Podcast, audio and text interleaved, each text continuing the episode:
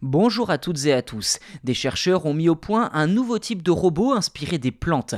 Ce dernier utilise le principe des imprimantes 3D à filaments pour créer des racines qui poussent dans le sol. Ces racines sont composées d'une extrémité montée sur roulement qui peut tourner indépendamment du reste. Si cette innovation peut paraître curieuse et difficilement appréhendable, eh bien sachez qu'elle a déjà un énorme potentiel en ce qui concerne l'exploration spatiale.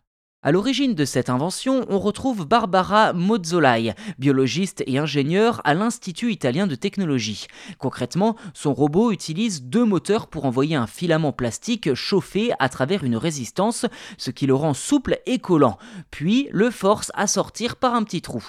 Chaque nouvelle couche de filament est enroulée derrière l'extrémité pour former un tube qui se colle à la couche précédente avant de se solidifier. D'après la biologiste, la pression force l'extrémité à avancer petit à petit dans le sol, créant ainsi une racine qui suit les fissures du sol plutôt que de les forcer. Cette technique pourrait être utilisée pour la surveillance environnementale en mesurant les concentrations de produits toxiques dans le sol ou pour trouver de l'eau dans des sols arides par exemple.